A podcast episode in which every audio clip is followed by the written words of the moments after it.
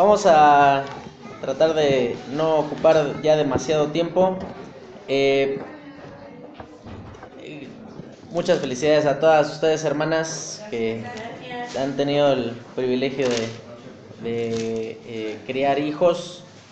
Eh, es y una de las cosas que uno más vincula con este, en esas fechas eh, es eh, la bendita frase de que nadie te puede amar como una madre, ¿no?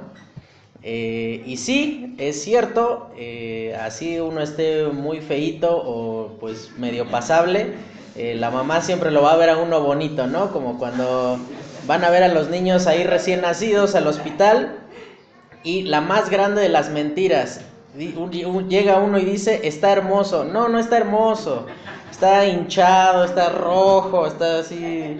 No, no es tan bonito de los niños, pero eh, las mamás siempre los ven hermosos, ¿no? Porque son suyos, son propios. Eh, y es normal, es normal, dado que eh, has salido de, ellas, estuvo, estuvo con ellas durante todo ese tiempo. Y pues por esa razón es algo siempre para amar. Y todos tenemos recuerdos gratos este, que llenan ahí de, eh, emoción el corazón cuando eh, traemos a la memoria aquellas cosas que hacía nuestra mamá, ¿no? Esté o no esté ya con nosotros, eh, tenemos recuerdos ahí bastante presentes, ¿no? Como que eh, esa baba milagrosa que nos raspábamos y era mágica, ¿no? O sea, quitaba todo dolor. El, sana sana era, era equivalente a ir al doctor casi casi. Este, las frases también que, que tenemos en mente de nuestra mamá de que no encontrábamos algo y la respuesta inmediata era y si voy y lo encuentro qué te hago este todos tenemos presentes situaciones eh, de, nuestra madre, pero evidentemente las vinculamos con el, amor que ellas han manifestado hacia nosotros, ¿no? Pero eh, hay algo, hermanos, que eh, es algo que es mayor que ese amor y ese amor sí es incondicional.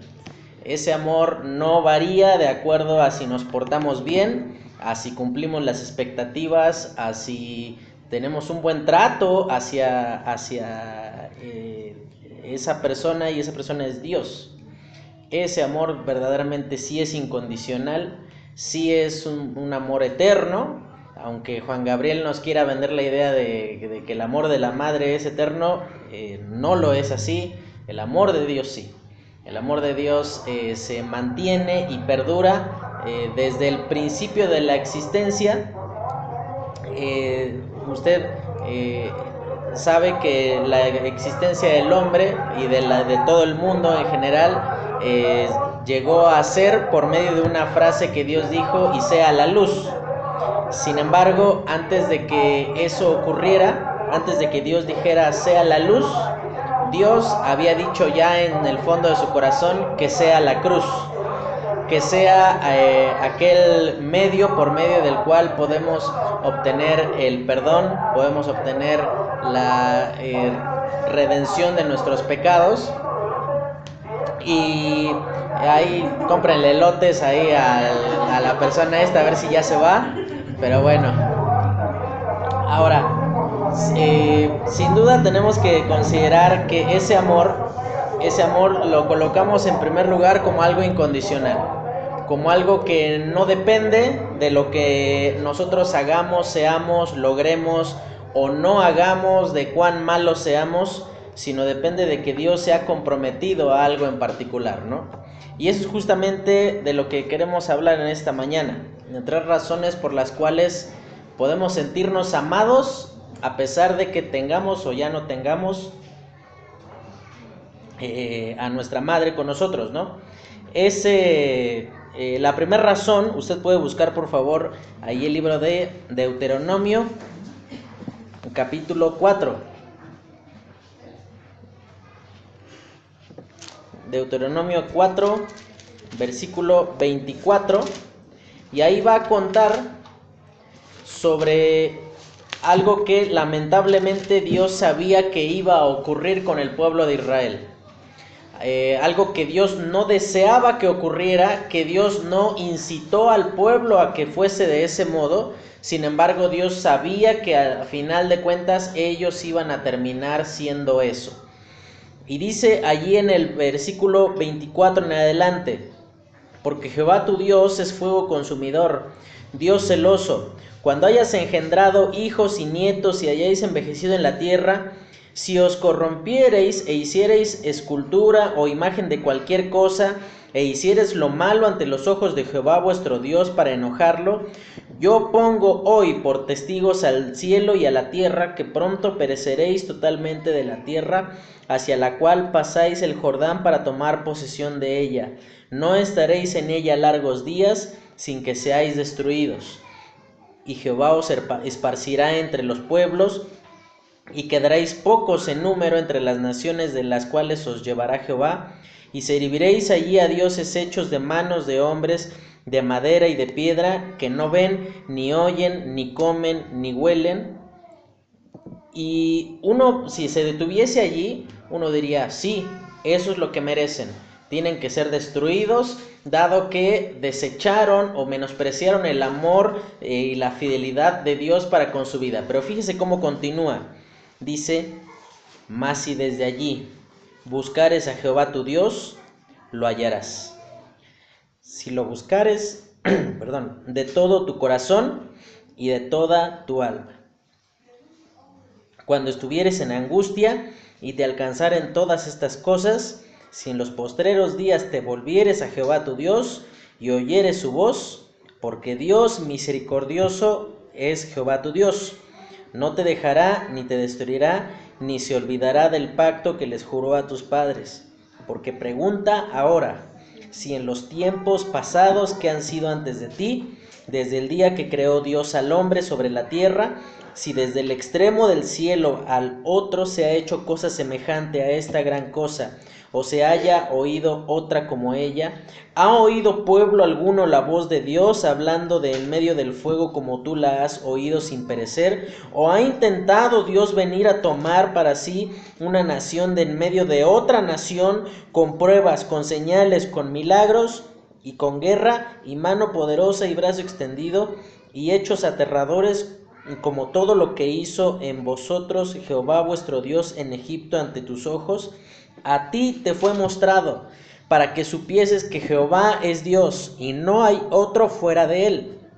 Desde los cielos te hizo oír su voz para enseñarte y sobre la tierra te mostró su gran fuego y has oído sus palabras de en medio del fuego. Y por cuanto él amó a tus padres, escogió a su descendencia después de ellos y te sacó de Egipto con su presencia y con su gran poder, para echar de delante de tu presencia naciones grandes y más fuertes que tú, y para introducirte y darte su tierra por heredad como hoy.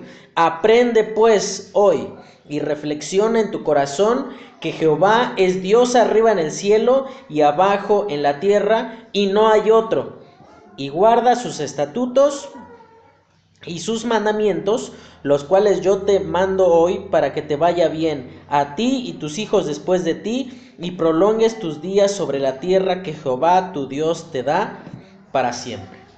Tenemos que considerar en qué momento está hablando Moisés.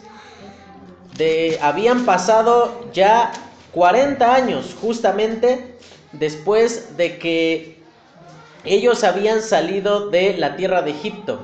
Habían pasado 38 años después de que ellos habían pasado por ese mismo lugar donde ahora se encuentra acampando el pueblo de Israel.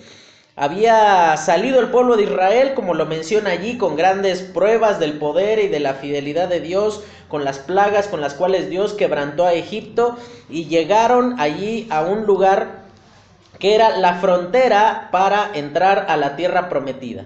Y ahí entonces Dios envía a, eh, perdón, eh, Dios le ordena a Moisés que vayan e inspeccionen la tierra a la cual van a entrar. Eso usted lo encuentra en el libro de Números, en el capítulo 12.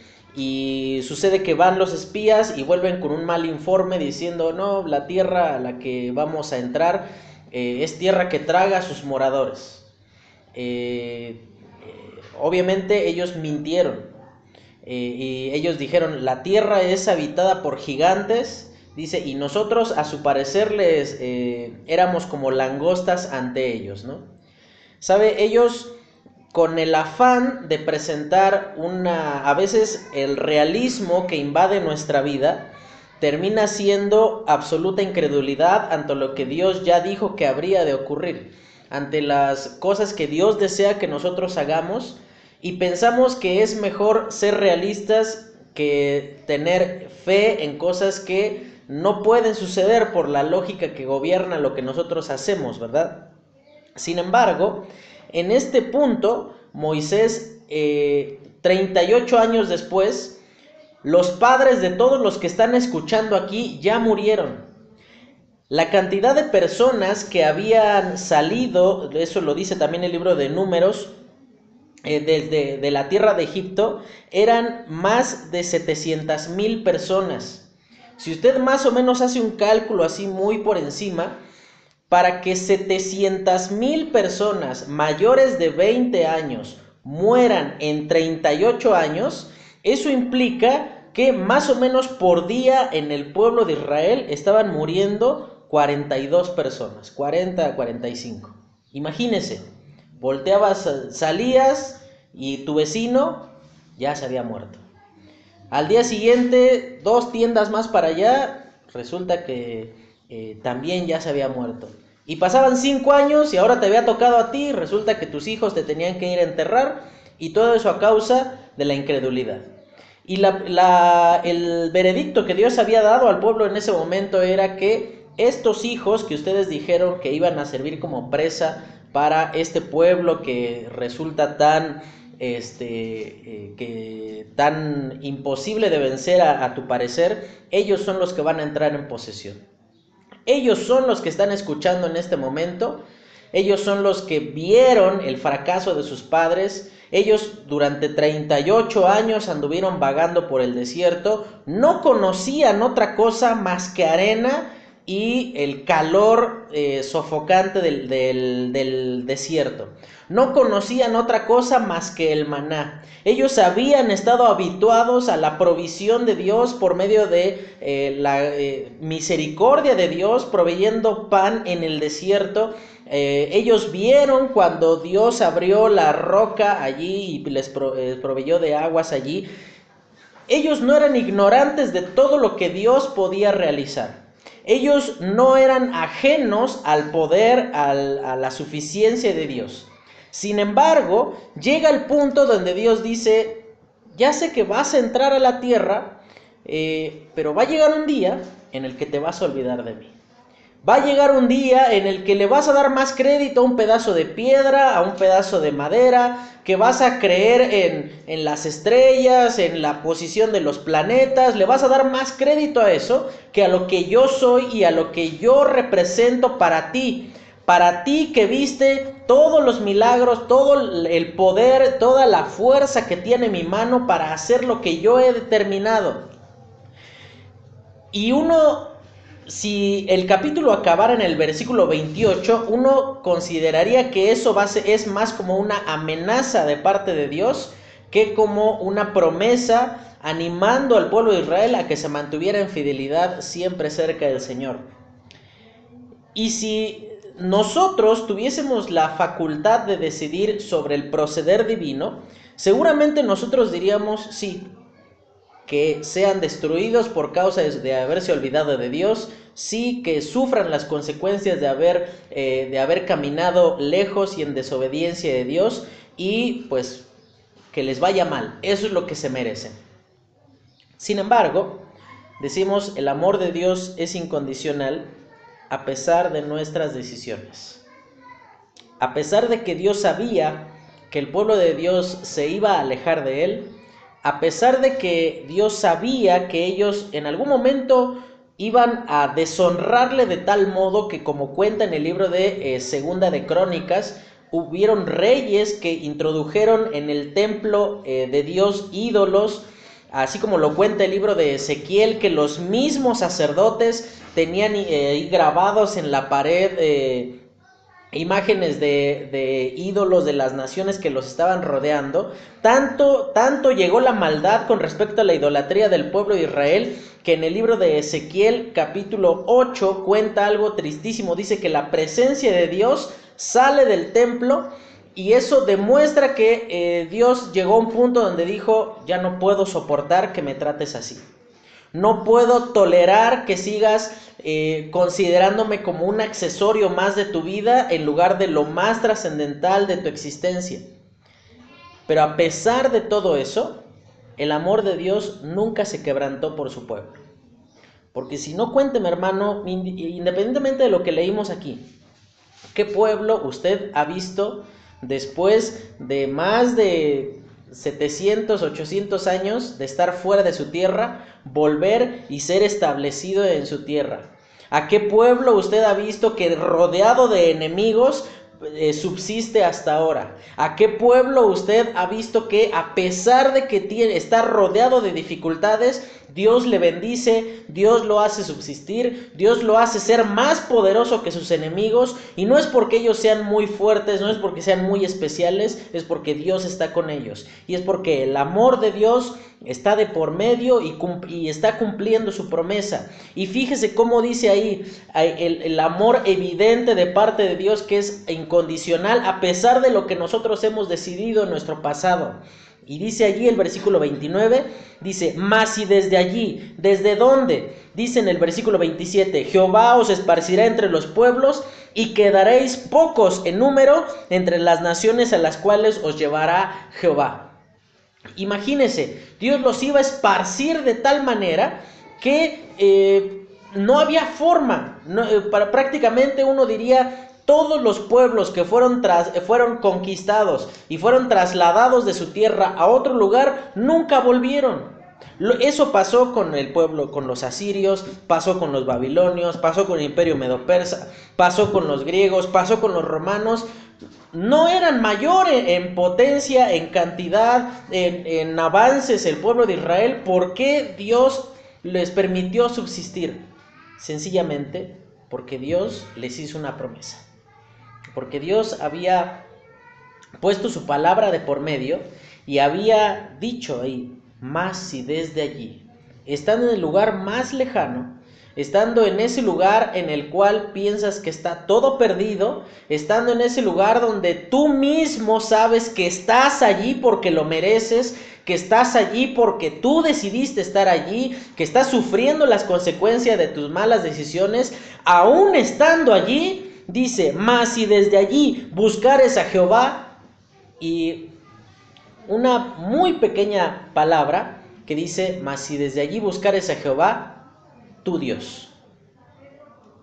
¿Sabe? Ese tú manifiesta que Dios no se deslindó de responsabilidad ni se iba a olvidar de su promesa, a pesar de que el pueblo sí se hubiese olvidado de Dios. A pesar de que el pueblo dijera, Dios, me conviene más adorar a este ídolo que pues le tiro este ahí un sacrificio de repente, que lo puedo adorar a mi manera. Dios tenía todos los argumentos para sentirse agraviado y ofendido de tal manera de decir, no me busques nunca más. No quiero saber nada de ti porque me has agraviado, me has ofendido. Sin embargo, dice, mas si desde allí buscares a Jehová tu Dios. Ese Dios que estableció un compromiso contigo, diciendo que tú vas a ser mi pueblo, diciendo que yo te voy a hacer bien, diciendo que estoy comprometido a hacer todo lo que sea necesario para que tú recibas lo que yo te prometí. Si desde allí buscares a Jehová tu Dios, y menciona el resultado, dice, lo hallarás.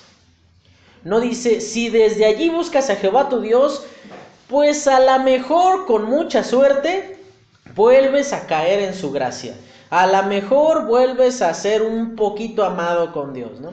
Como nos pasaba con, con nuestros padres, ¿no? Que nosotros habíamos hecho algo malo y era de esos días que estaba uno en su cuarto y ni ruido quería hacer, ¿no? Que, uno así cerraba la puerta con cuidadito, como para no, para no agrandar más el problema que habíamos generado, que nos decían, ya vénganse a sentar, y ahí sí, nos sentábamos rápido para comer, para que no se enojara más este, nuestro papá, nuestra mamá. A diferencia de ese amor, sí, incondicional de una madre, el, perdón, el amor de Dios es eh, superior a ese amor. Porque ese amor no depende de si nos hemos portado bien o nos hemos portado mal. No depende de si hemos tenido a Dios en cuenta toda nuestra vida o recién lo estamos haciendo o no lo tenemos en cuenta en este momento. Depende de que Dios decidió amarnos, de que Dios decidió manifestar su fidelidad, manifestar su poder.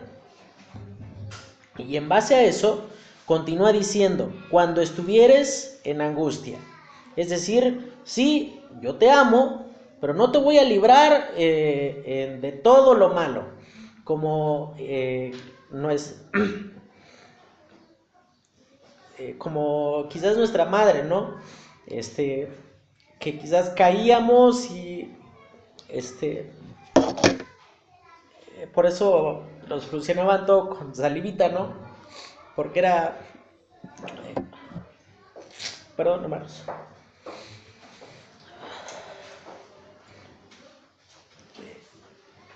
Porque es un amor incondicional. Muchas gracias. Eh, que, quisiera librarnos siempre de todo lo doloroso, de todo lo, difícil. Eh, sin embargo, el amor de Dios eh, muchas veces decide que la mejor herramienta que puede enfrentar nuestra vida es el dolor. Es lo que no controlamos, lo que está fuera de nuestro poder eh, dominar. Hermana, si usted tuviese las posibilidades de, de librar de sufrimiento y de dolor a sus hijos, seguro que lo haría. Si ustedes tuviesen posibilidad de evitar el sufrimiento de las personas que amamos, hermanos, seguro lo haríamos. Seguro eh, evitaríamos y haríamos lo que sea, y haríamos lo que sea con tal de que no duela, con tal de que, de que sea la, situación más llevadera, ¿no? Pero dice allí, cuando estuvieres en angustia y te alcanzaren todas estas cosas, si en los postreros días te volvieres a Jehová tu Dios, y oyeres su voz, dice, porque Dios misericordioso es Jehová tu Dios. Y dice ahí, a pesar de todo eso, a pesar de las circunstancias en las que estés, dice, Dios no te desamparará, ni te destruirá, ni se olvidará del pacto que les juró a tus padres.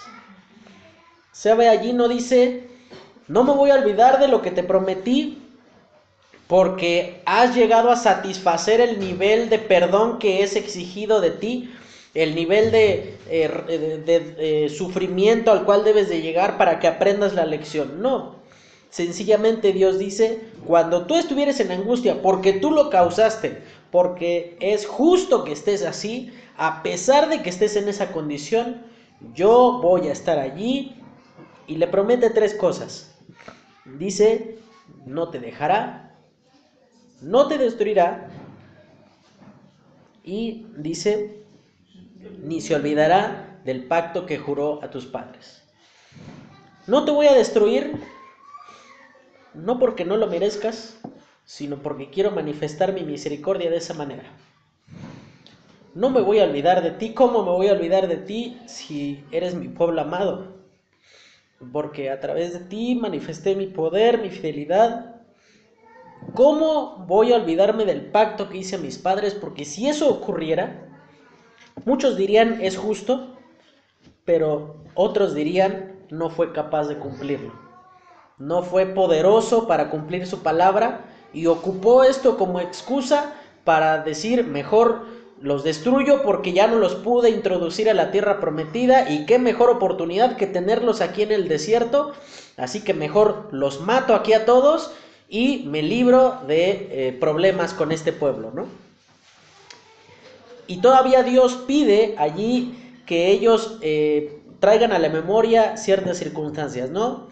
Dice, porque pregunta ahora si en los tiempos pasados que han sido antes de ti, desde el día que creó Dios al hombre sobre la tierra, si desde un extremo del cielo al otro se ha hecho cosa semejante a esta gran cosa, que se ha hecho eh, o ha sido oída otra como ella. Ahí Dios les dice, sí, eres sumamente especial porque eres el único pueblo con el que he hecho esto. Eres el único con el que me he tomado la molestia de sufrir el agravio. Eres el único pueblo que vez tras vez me ha ofendido y vez tras vez le he manifestado mi misericordia. Y dice, ¿o ha oído pueblo alguno la voz de Dios hablando de en medio del fuego como tú la has oído sin perecer?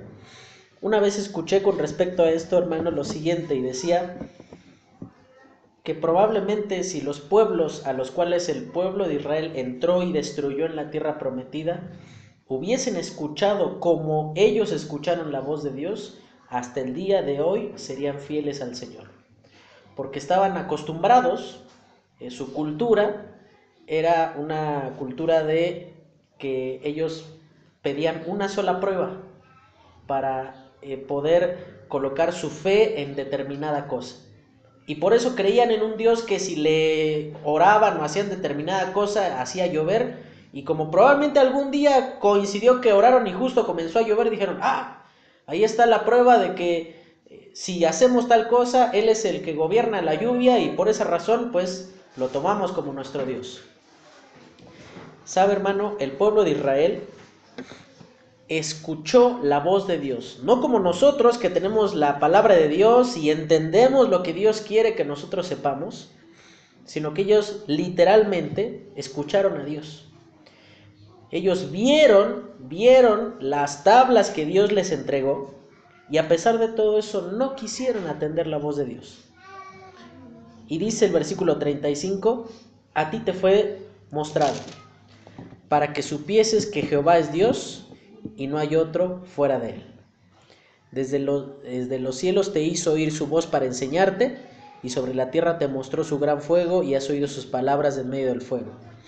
Y por cuanto él amó a tus padres, escogió a su descendencia después de ellos y te sacó de Egipto con su presencia y con su poder, para echar de delante de tu presencia naciones grandes y más fuertes que tú, y para introducirte y darte su tierra por heredad como hoy. Y llega finalmente la conclusión.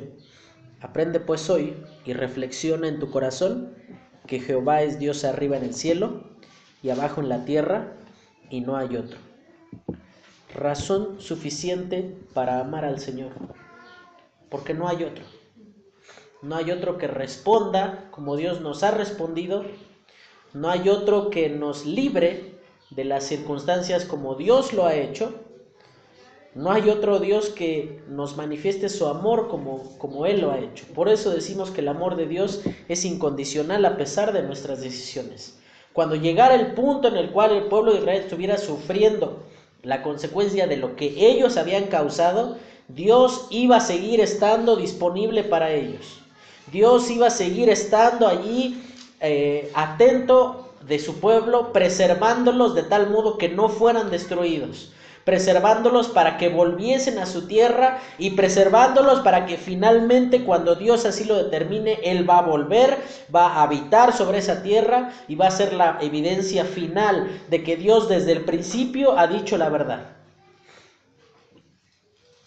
La segunda razón que nos muestra ese amor incondicional de parte de Dios es que es incondicional a pesar de nuestras condiciones. Busque conmigo, por favor, libro de Primera de Juan, capítulo 3.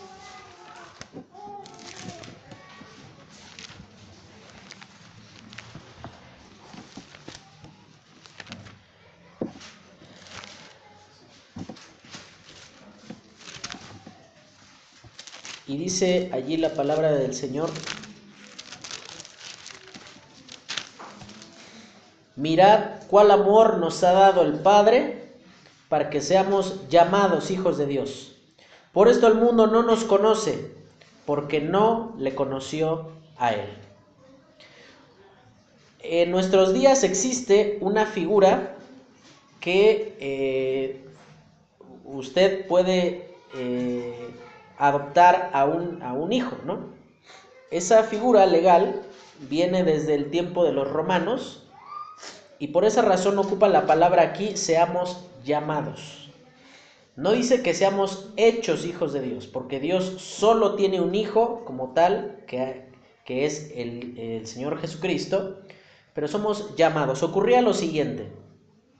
El padre de familia, ocurría mucho eh, con los soldados, ellos eh, antes de partir a la guerra, obviamente no sabían si iban a volver, tomaban a uno de sus criados y eh, hacían una ceremonia en un lugar público, lo llevaban al criado ahí a ese lugar, que evidentemente siempre iba a ser un esclavo, siempre no tenía ningún tipo de derecho, eh, él sencillamente se dedicaba a trabajar, no había otro destino para él durante toda su vida, siempre iba a ser un esclavo. Entonces, el, padre de familia lo ponía ahí en ese lugar público y llamaba a testigos, ¿no? Cualquiera que fuera pasando por allí podía ser testigo y le decían, miren, e, este hombre decía, yo vengo a comparecer en este lugar público para eh, hacer saber a ustedes que desde el día de hoy este hombre es mi hijo. Y por lo tanto, y dado que es mi hijo, adquiere todos los beneficios que implica ser, este, ser hijo mío. Eh, ya no, no está obligado a trabajar para subsistir como lo tienen que hacer todos los esclavos, sino que yo lo ya, y esta era la, la frase que debía decir el padre de familia, decía, yo lo llamo de mi nombre, él es mío ahora, él es parte de mi familia y él me representa a mí. Esto no lo hacían con niños pequeños como ocurre hoy día en, lo que nosotros eh, ubicamos con adopción, sino ocurría normalmente con personas mayores. Imagínese, usted tomaba a una persona de 30, 40 años, la llevaba ahí a ese lugar y decía, ahora es mi hijo, ahora es parte de mi familia. Esto se hacía con dos finalidades.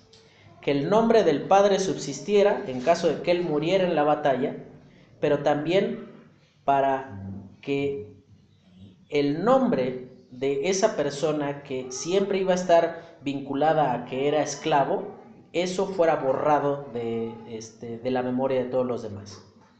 Ahora fíjese cómo, cómo lo menciona el apóstol Juan aquí, dice, mirad cuál amor nos ha dado el Padre. Dice, cuán grande es ese amor que sabiendo que nosotros siempre seríamos esclavos del pecado, que sabiendo que siempre nosotros estaríamos sometidos a la condenación del pecado, Él dijo, yo lo llamo de mi nombre, Él es mío y a partir de ahora tiene todos los beneficios como si hubiera nacido de mí como si yo lo hubiera eh, procreado, como si yo desde pequeño lo hubiese tenido conmigo. Yo lo llamo de mi nombre y porque lo llamo de mi nombre, Él a partir de ahora tiene todos los derechos que, cual, que, solo mi hijo tiene. Tiene vida eterna, tiene la bendición de estar en, relación conmigo y dice allí al final del versículo, por eso el mundo no nos conoce porque no le conoció a Él. Pero es interesante considerar la palabra cuál amor nos ha dado. Esa palabra literalmente significa mirad cuán y, es la única palabra en el, en el, idioma en el cual fue escrita el Nuevo Testamento que transmite que no tiene un número para describirse. Es eh, como lo que nosotros entendemos como infinito, ¿no? Que comienza en un punto y nunca acabará. A diferencia de esta palabra, esto no tiene comienzo. Es infinito hacia donde tú lo mires. no ves el final, volteas para acá, no ves el final, volteas para arriba, no, pues no llego, veo hasta dónde, ves para abajo, no, no, no veo hasta dónde llega ese amor, es algo que me rodea de tal manera que aun si yo quisiera salir de ese amor de Dios, no podría, que es tan abundante que si yo me esmerara por rechazar a Dios de una forma tan firme, no me bastaría toda la vida para hacer lo suficiente para que Dios me dejara de amar que si yo hiciera y propusiera en mi corazón no ser amado por Dios, no lo lograría, porque no es un amor que depende de lo que yo haya eh, logrado, de la condición en la que yo me encuentre, sino es un amor eh, a través del cual Dios dijo, tú eres de mi nombre, tú eres mío, y porque yo digo que eres mío, vas a ser mío por siempre. Y porque eres mío, te voy a mostrar mi paciencia, voy a tener misericordia para contigo, voy a mostrar mi gracia suficiente en todo tiempo, no porque tú lo hayas ganado. Eh, los, los, criados que, ganaban esta condición no es que entraban a un concurso y, y iban ganando ahí estrellitas en la pared y el que juntara más era el que era adoptado, no. Era sencillamente el padre de familia decía él. ¿Por qué? Pues porque yo lo quiero, porque quiero que sea mío. Un amor que no depende de lo que nosotros somos o de lo que nosotros hacemos. Un amor incondicional. Y acompáñeme, capítulo 4, versículo 9, dice, en esto se mostró el amor de Dios para con nosotros, en que Dios envió a su Hijo unigénito al mundo, y menciona la razón allí, para que vivamos por Él. Versículo 16 y nosotros hemos conocido y creído el amor de que Dios tiene para con nosotros. Dios es amor y el que permanece en amor permanece en Dios y Dios en él. ¿Sabe? Aquí no dice que Dios ama nada más. Aquí dice que Dios es amor. Eh, y llegan esos momentos en los cuales uno no entiende por qué las cosas tienen que ser de ese modo. Cuando llegue ese punto, hermano, le va a hacer mucho bien leer esto. Que a pesar de lo que nosotros somos, de lo que nosotros eh, esperamos que sea y no pasa, a pesar de todo eso Dios nos sigue amando. Porque Dios no nada más ama, no nada más puede decidir hacer algo en beneficio nuestro, sino que la naturaleza misma de Dios es esa hacer bien. Y aunque esto implique hacer doler primero para después hacer bien, es amor. Amor de Dios no implica que todo en nuestra vida habrá de ser feliz, amable y dichoso. Habrán días en los cuales eh, no deja de llover, en los que miramos por la ventana y decimos, ¿cuándo se va a acabar esta situación difícil? Y decimos, bueno, vámonos a dormir, que mañana va a ser mejor. Y al día siguiente, peor, ahora está granizando está, ¿no? Y miren, no hay ningún lugar en la Biblia donde diga que su vida en Cristo habrá de ser sencilla. No lo hay. Lo que sí hay es la promesa de Dios la misma promesa que Dios le hizo a su pueblo, como leíamos ahí en Deuteronomio. Si se acuerda que decía que iba a salir con el pueblo de Egipto, dice, mi presencia y mi poder. No nada más iba Dios ahí haciéndoles espacio y viéndolos de arriba diciendo, ah, pues ahí camínale por donde ya te abrí lugar para que pases y vivas y seas feliz y algún día te mueras y ahí se acabó tu historia. Dice, yo voy contigo yo te acompaño. Eh, yo sé que te duele, yo sé que es difícil, yo sé que no entiendes, pero yo estoy contigo. Y esa es la garantía, la satisfacción que uno tiene de saberse amado, que no estamos solos, que por más difícil que sea la situación, Dios está allí, Dios es real y Dios es suficiente. Y como le decía, no quiero tardar mucho porque eh, pues realmente ya no hay mucho más que mencionar al respecto. Eh, quisiera leerle, le quiero contar una historia primero. Eh, es acerca de un hombre que escribió un himno. Ese himno se llama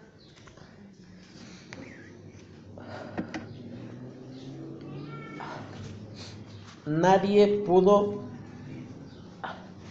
amarme como Cristo.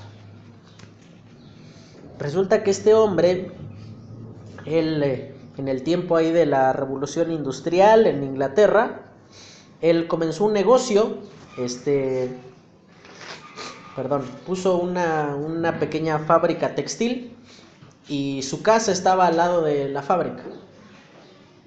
Eh, hubo un día en el que ocurre ahí una situación, se incendia la fábrica, él pierde todo, pero en el incendio también se quema su casa y muere toda su familia, ¿no? Su esposa y seis hijos. Todos mueren. Y él mientras veía cómo se consumía el fruto de su esfuerzo y cómo terminaba de consumirse ahí su casa y donde estaba su familia, eh, él lo único que tenía en la mente era lo siguiente. Nadie pudo amarme como Cristo. Y dice eh, de la siguiente forma.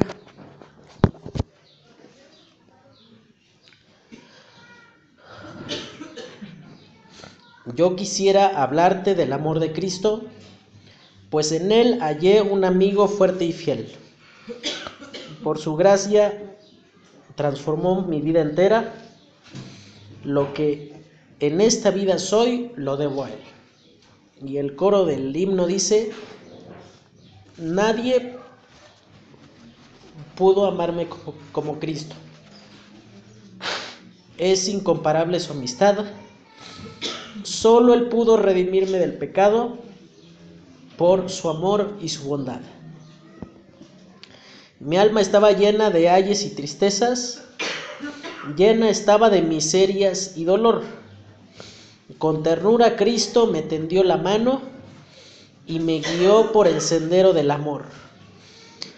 Nadie pudo amarme como Cristo. Es incomparable su amistad. Solo Él pudo redimirme del pecado por su amor y su bondad. Cada día viene a darme nuevo aliento, a mi corazón infunde dulce paz. No comprenderé por qué vino a salvarme hasta que en el cielo veré su faz. Nadie pudo amarme como Cristo. Es incomparable su amistad. Solo Él pudo redimirme del pecado por su amor y su bondad. Nadie. Nadie nos pudo amar de tal forma, a pesar de lo que Él sabía que íbamos a hacer, hermano. O a poco, desde el momento en el que usted tomó decisión por Cristo, nunca se equivocó, nunca eh, despreció en la práctica ese amor. ¿A poco nunca hizo algo que eh, fuera eh, reprobable ante los ojos de Dios? Si de verdad entendiésemos cuán amados hemos sido por Dios, seguramente no lo hubiésemos hecho. Pero aquí no, no importa, no depende de cuán amados nos sintamos por Dios. Aquí depende de que ese amor incondicional, inquebrantable, sigue estando allí a pesar de que sabe que vamos a fracasar en algún momento. A pesar, y no es como le decía hace un rato, si usted ha fracasado en el pasado, no tiene por qué sentirse, como diríamos, chiveado con Dios, ¿no? Como que, híjole, pues es que cómo le voy a volver a pedir, pues ve lo que hice, ve lo que fui, ve lo que, la condición en la que, me, en la que yo me comporté, no, no me puedo acercar a Dios y pedirle. Eh, ¿Sabe? Dios y lo, lo sorprendente de ese amor es que Él no ha cambiado de opinión. Él nos sigue amando, eh, así como nuestra mamá no cambiaba de opinión sobre nosotros a pesar de que le habíamos eh, eh, roto su jarrón favorito y en ese momento a lo mejor no éramos la mayor causa de alegría de su vida, pero la opinión sobre nosotros no cambiaba, nos seguía amando, nos seguía procurando en cuanto a nuestro bienestar cuánto más Dios puede hacernos bien, hermano. Porque como dice aquí, nadie pudo amarnos como Cristo. Y cuando se presente una situación que eh, sencillamente no controlamos, lo único que podemos decir en este momento es decir, gracias Dios porque me has amado. Todo lo demás se habrá de solucionar de alguna forma. Pero yo nunca iba a poder solucionar el hecho de si no hubieses querido amarme. Pero gracias a, a ti, ese amor sigue siendo constante, sigue siendo veraz y sigue estando dispuesto para que acudamos a él. Por esa razón podemos decir gracias Dios por ese amor incondicional y permanente hacia nosotros. Vamos a orar y terminamos. Señor, te damos gracias por lo bueno que tú eres con nosotros. Gracias porque nos has amado, porque eh, no nos da no, no, no somos lo suficientemente buenos para ser amados y sencillamente tú quisiste hacerlo. Te queremos pedir, Dios, que seas tú obrando nuestra vida y nuestro corazón para aferrarnos a esa verdad de tu amor y de tu fidelidad que sobrepasa todo lo que nosotros somos, hacemos y aún podemos entender. Te damos gracias, Dios. Todo esto lo pedimos, te lo agradecemos en el nombre de Cristo Jesús. Amén.